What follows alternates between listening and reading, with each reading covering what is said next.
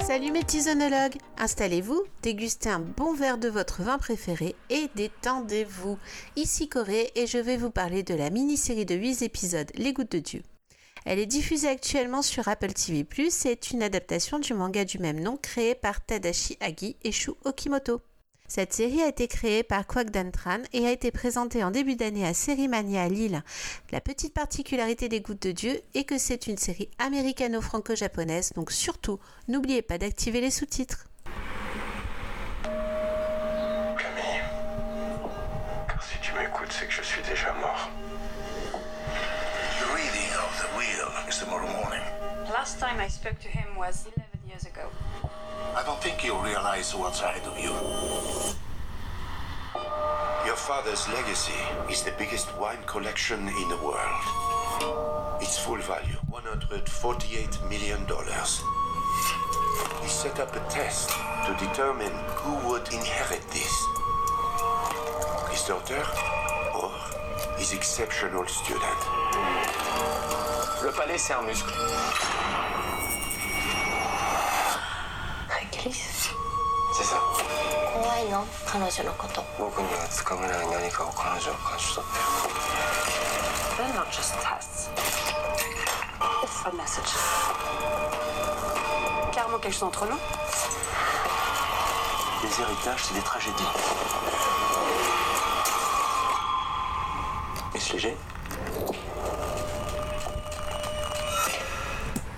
Les Gouttes de Dieu, mais de quoi ça parle? Alexandre Léger, joué par Stanley Weber, est mourant. Il appelle sa fille Camille, interprétée par Fleur Greffier, pour qu'elle le rejoigne au Japon et qui s'explique.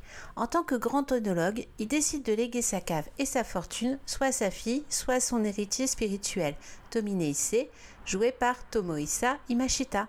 Pour les départager, une seule épreuve découvrir quel est le vin qu'ils devront goûter. Ils ont droit à deux essais. Alexandre Léger décède pendant le voyage de Camille. Elle doit donc passer l'épreuve. Le problème, c'est qu'elle ne boit pas de vin, sinon elle a un violent malaise. Elle saigne du nez et tombe dans les pommes.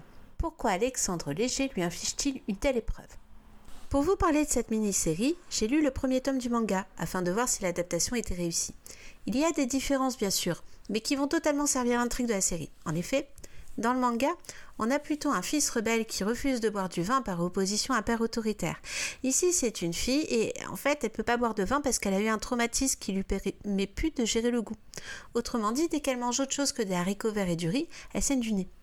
Dans cette série, nous avons aussi la présence d'une mère qui me paraît une bonne composante d'une famille dysfonctionnelle. Selon moi, la série va même dépasser le manga sur ce terrain, car en devant se dépasser pour trouver l'origine de son mal, Camille suit une véritable psychothérapie accélérée. On a 8 épisodes seulement, souvenez-vous-en. Car si la fonction goût de Camille est hors service, son odorat est toujours aussi développé. Grâce à cela, mais aussi grâce à l'enseignement de son père quand elle était petite, la série nous montre son premier but, nous faire découvrir le vin.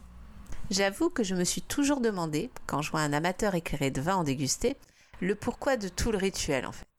Décantation du vin ou pas, observation de la robe, on sent une fois, on aère et hop on boit. Les gouttes de Dieu en 8 épisodes arrivent à nous faire comprendre toutes ces actions.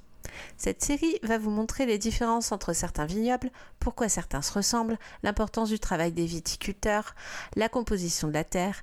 Alors non, vous en ressortirez pas expert en vin, mais vous en saurez plus sur le travail à effectuer pour arriver à ce niveau, et surtout vous en sortirez, je l'espère, plus curieux. Qui plus est, les Gouttes de Dieu nous présentent une galerie de personnages plutôt bien pensés, et les acteurs arrivent à nous en faire ressentir plein de choses. Prenez Alexandre Léger, qui est en gros le personnage le moins présent physiquement dans la série. Sous le regard de sa fille, il passe de l'image du Dieu vivant quand elle était petite à un tyran qui s'intéresse plus au vin qu'à sa propre fille.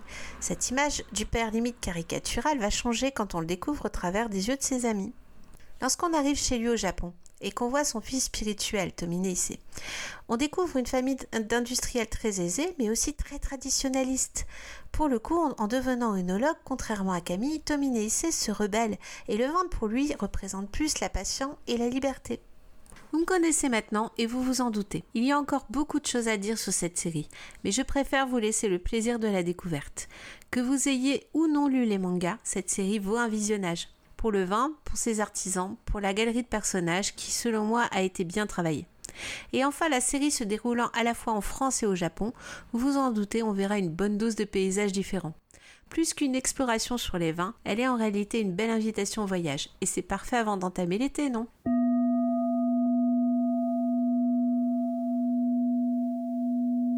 Avant de redonner le micro, n'oubliez pas l'information la plus importante, à pas regarder les gouttes de Dieu bien entendu, c'est que ce programme vous est présenté par Watchlist du label Podcut.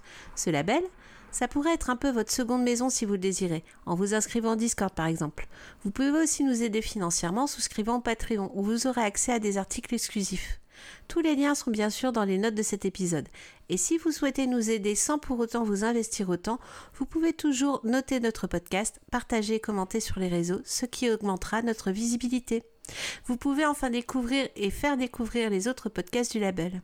Les miens en ce moment, par exemple, sont Agatha Christie, Binous USA, Dr. Watt, La 19e Palabre et bien entendu Watchlist. Des bisous tout le monde et à très bientôt!